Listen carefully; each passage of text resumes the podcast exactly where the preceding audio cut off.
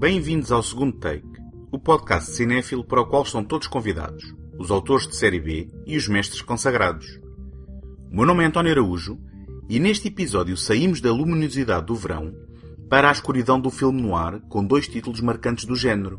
À beira do abismo, um filme labiríntico com um inesquecível detetive privado no centro da trama, e O Arrependido, a referência maior de como o peso do passado volta sempre para assombrar quem se tenta redimir dos seus pecados.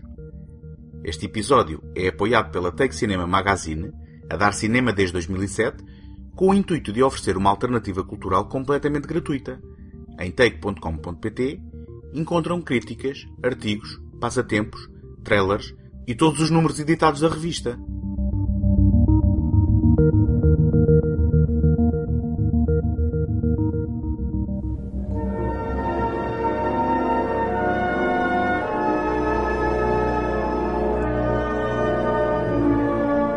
O detetive privado.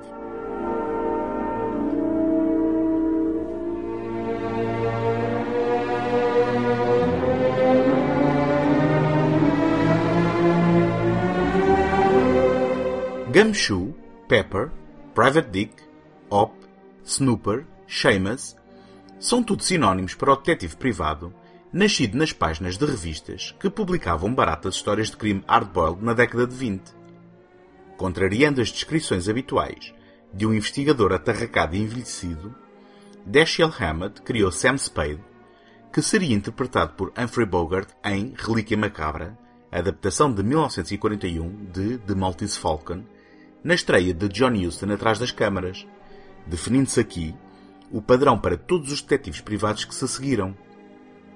Cinco anos depois, Bogart encarnaria Philip Marlowe numa adaptação de outro nome influente destes romances de cordel, Raymond Chandler. À beira do abismo, adaptava The Big Sleep, o primeiro romance de Chandler, escrito em 1939, a partir de excertos de dois contos previamente existentes, Killer in the Rain, de 1935, e The Curtain, de 1936, e reunia novamente o veterano realizador Howard Hawks com o casal Humphrey Bogart e Lauren Bacall. Para adaptar o enredo impenetrável de Chandler, formou-se um trio improvável. O veterano romancista William Faulkner, o veterano guionista Jules Furthman e a jovem argumentista Lee Brackett, que Hawks não sabia ser uma rapariga antes de a conhecer, e a quem Bogart confiava todos os seus diálogos. Can I help you, sir? Oh, yeah, I'm looking for a good mystery on something off the beaten track, like the Maltese Falcon. Oh, that was a fascinating story. But here's one that has everything the Falcon had and more. It's Raymond Chandler's latest bestseller, The Big Sleep. What a picture that'll make. You mind if I look at it? Huh. Sometimes I wonder what strange fate brought me out of the storm to that house that stood alone in the shadows. As I probed into its mysteries, every clue told me a different story. But each had the same ending murder. Every instinct warned me to beware that something more dangerous, more deadly than I'd ever known before was in that room. And suddenly, I like that. I'd like more. O detetive privado Philip Marlowe é convocado para a mansão do General Sternwood para o ajudar a resolver as dívidas de jogo que a sua filha Carmen deve a Arthur Geiger, o dono de uma livraria. Se a filha mais nova do general é vítima de chantagem, fruto da sua vida libertina, a filha mais velha de Sternwood, Vivian, procura saber junto de Marlowe se o verdadeiro motivo para o seu pai chamar um detetive é encontrar o protegido da família Sean Regan, desaparecido misteriosamente há um mês. O detetive não cede aos charmes de Vivian e inicia uma vigia à livraria de Geiger, seguindo-o posteriormente até casa. De madrugada, houve um tiro e o grito de uma mulher. Ocorrendo ao local onde encontra Geiger assassinado, Carmen drogada e uma máquina fotográfica escondida sem película. Depois de levar Carmen para casa sem salva, regressa ao local do crime e descobre que o corpo desapareceu. A partir deste momento, envolve-se numa rede de mentiras e traições que se vai tecendo e deixando um rastro de mortos. my name's Marlowe. General Sternwood wanted to see me. Yes, Mr. Marlowe. Will you come in, please, sir? I'll tell the general that you're here. Oh, thank you.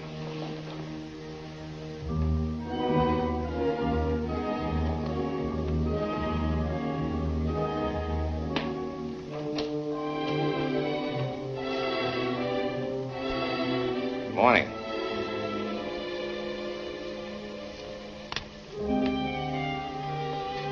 You're not very tall, are you?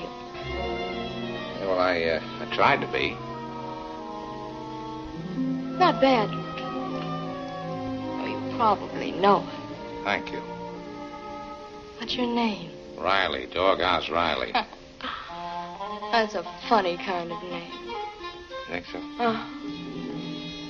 What are you? A prize fighter? No, I'm a shamus. What's a showman? It's a private detective. You're making fun of me. Uh-huh. Esta tentativa bastante simplificada de explicar a trama de À Beira do Abismo não deixa transparecer a inusitada complexidade da narrativa. Uma história apócrifa, mas hilariante, sobre a rodagem deste filme, conta como após uma discussão sobre se uma determinada personagem se tinha suicidado ou se tinha sido assassinada, o motorista Owen Taylor, para quem conhece, Ox e Bogart perguntaram qual a resposta ao próprio autor do romance, tendo Chandler respondido que não fazia ideia.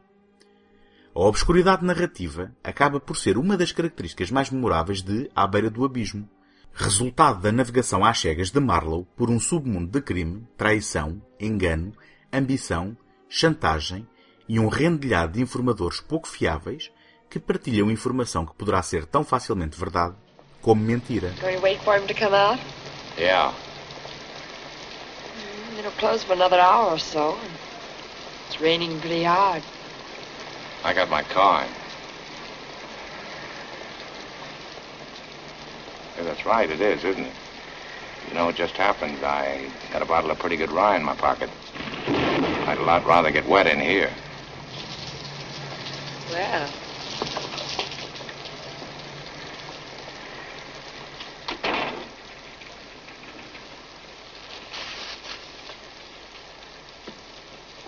Looks like we're closed for the rest of the afternoon. No sentido de observar as políticas de censura do Código Hayes, a história teve de ser limada de forma a suavizar alguns dos elementos mais arriscados do livro, incluindo cenas de nudez e referências à pornografia e homossexualidade. Ainda assim, apesar do negrume, À Beira do Abismo revela-se relativamente bem-humorado, especialmente nas interações do seu ator principal, com um rol de mulheres bonitas que, naquilo que pode ser apontado como um precursor muito distante de James Bond, parecem não conseguir resistir ao seu charme. Naturalmente, estas interações elevam-se quando o seu contraponto é a Lauren Bacall encarnando Vivian. Bogart e Bacall conheceram-se em 1944, filmando Ter ou Não Ter, precisamente para Howard Hawks. Apaixonaram-se e no ano seguinte casaram-se, tornando-se num dos mais carismáticos pares de Hollywood. Por uma vez, podemos agradecer às notas do estúdio que ordenaram Hawks para filmar cenas adicionais de forma a aumentar o tempo de antena do casal. A sua dinâmica de leveza é reminiscente das comédias Screwball e oferece um bem-vindo contraponto à densidade dramática. No final, ultrapassando os clichês de inevitável tensão sexual e insinuações, sobra uma relação surpreendentemente verosímil que faz transparecer no ecrã a química real entre os dois atores. So you're a private detective. I didn't know they existed except in books, or else they were greasy little men snooping around hotel corridors. Ah, you're a mess, aren't you? I'm not very tall either. Next time I'll come on stilts, wear a white tie, and carry a tennis racket. I doubt if even that would help. Now, this business of Dad's, think you can handle it for him? It shouldn't be too tough. Really? I would have thought a case like that took a little effort. Not too much. What will your first step be? The usual one. I didn't know there was a usual Oh, one. sure there is. It comes complete with diagrams on page 47 of how to be a detective in 10 easy lessons, correspondence school textbook, and uh, your father offered me a drink. You must have read another one on how to be a comedian. Hear what I said about the drink? I'm quite serious, Mr. Marlowe. My father's not help yourself. Now, look, Mr. Marlowe. My father's not well, and I want this case handled with the least possible worry to him. That's just the way I was going to handle it. I see. No professional secrets. No, I thought you wanted a drink. I changed my mind. Then what? Philip Marlowe, tal como interpretado por Humphrey Bogart, é um homem solitário que persiste contra a maré de corrupção, sem nunca manchar a sua integridade. Esta é a sua maior qualidade, não obstante a inutilidade das suas ações. No final, prevalecem a sua ética e os seus princípios, e o detetive é recompensado com o amor da mulher por quem se apaixonou. No meio de morte, desilusão e cinismo, Marlowe aparece aqui como um verdadeiro e incorruptível herói a pontuar o negrume tão apropriado do género.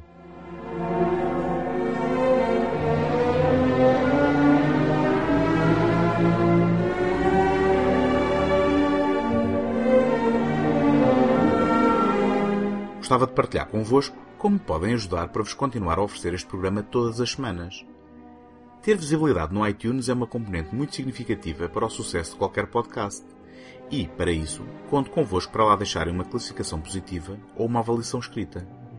Nem imaginam a importância do vosso contributo com este simples gesto. Em segundotake.com podem subscrever o programa em qualquer plataforma ou sistema. Também lá encontram o arquivo de todos os episódios e todos os contatos sociais, caso queira deixar uma palavra.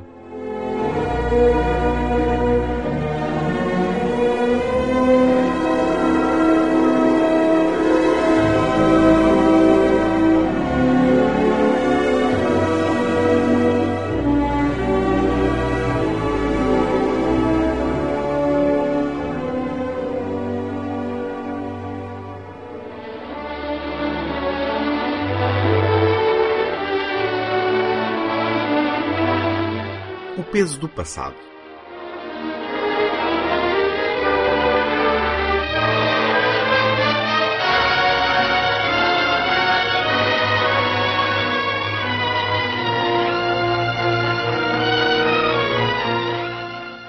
Jacques Tourneur nasceu em Paris em 1904. Filho do famoso realizador de filmes mudos, Maurice Tourneur, mudou-se com este para Hollywood em 1914 onde trabalharia mais tarde como paquete na MGM, bem como editor e argumentista supervisor para o seu pai. Começou a carreira como realizador na indústria cinematográfica francesa em 1931, porém rapidamente voltou a Hollywood. Ao trocar a conhecida MGM pela equipa de Val Newton na RKO, realizou títulos que se viriam a tornar clássicos do terror como A Pantera, em 1942, e Zombie, logo no ano seguinte. A sua fama de hábil realizador de filmes de baixo orçamento não impediu, no entanto, que tivesse trabalhado em géneros variados como westerns e romances históricos, por exemplo. Das suas inúmeras contribuições para o filme noir, O Arrependido foi o seu título mais marcante e aquele que é normalmente apontado quando se discute o peso do passado nas narrativas deste género. Com o argumento de Geoffrey Holmes, pseudónimo do autor Daniel Mainwaring, adaptando o seu próprio romance Out of the Past, esta produção de 1947 contou com Robert Mitchum como o lacónico e fatalista protagonista central, Kirk Douglas como o criminoso que o coloca no rumo do seu destino e Jane Greer como a mulher fatal que o sela definitivamente. A places? One too many. Which did you like the best? This one right here. Bet you said that to all the places. Please tell me, Jeff. Well, our friend Markham lived in New York. He worked with a sort of stupid, oily gent by the name of Jack Fisher. We called ourselves detectives. Find her, Jeff. Bring her back. What happens to her? I won't touch her.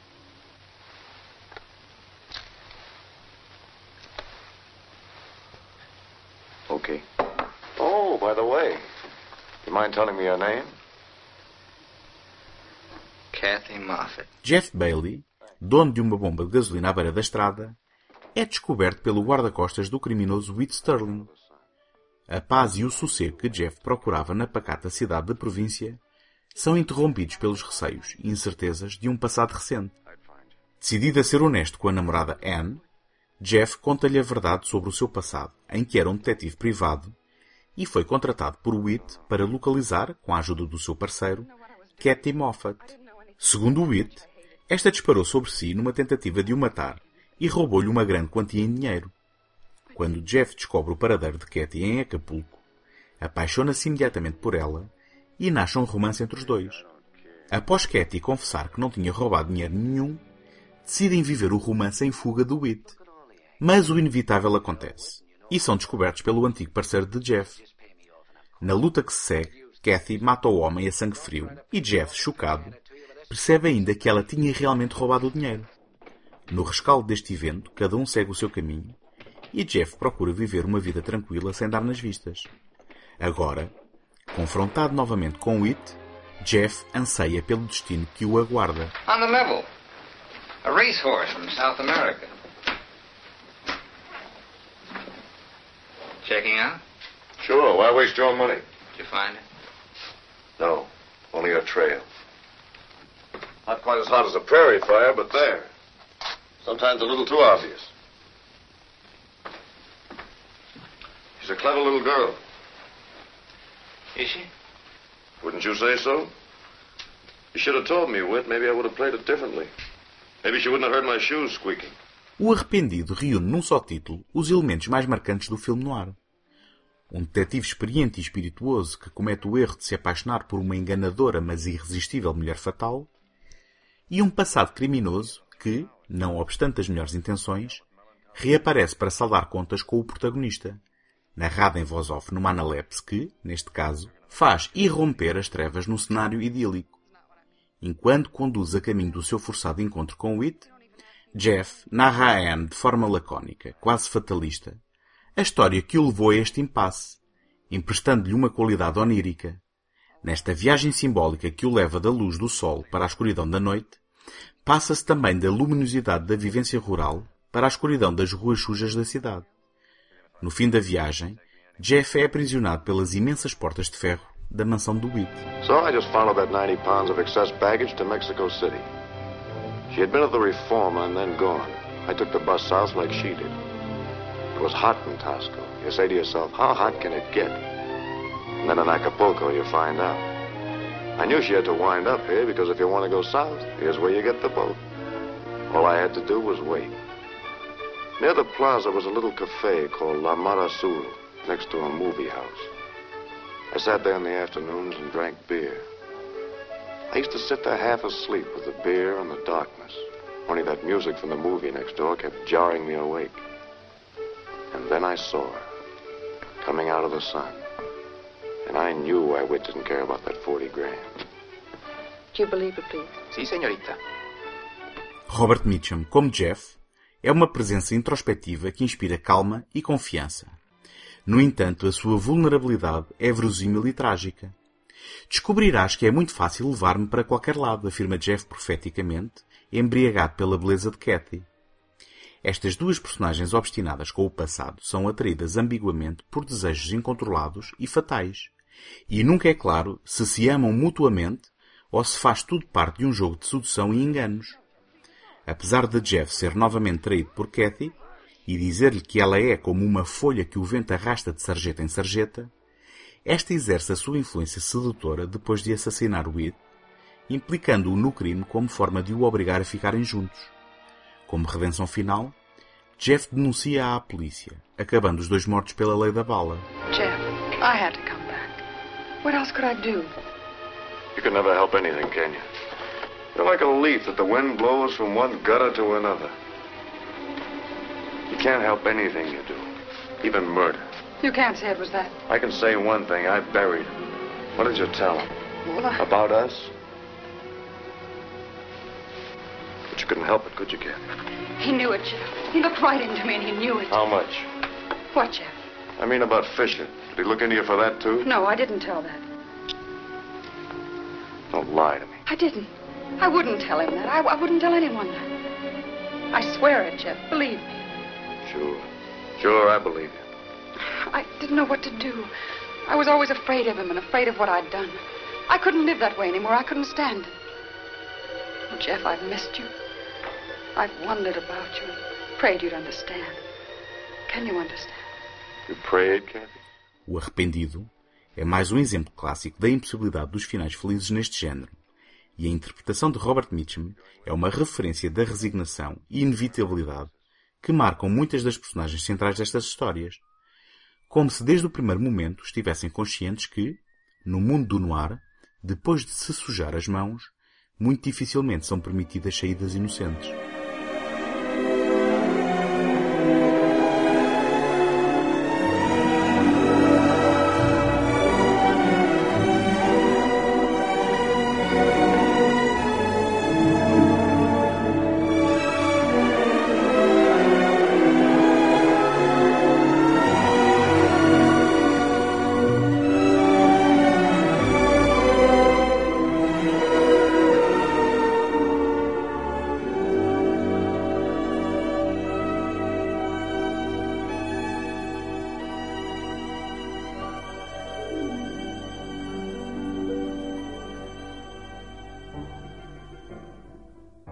Encontramos na próxima semana. Até lá, boas fitas!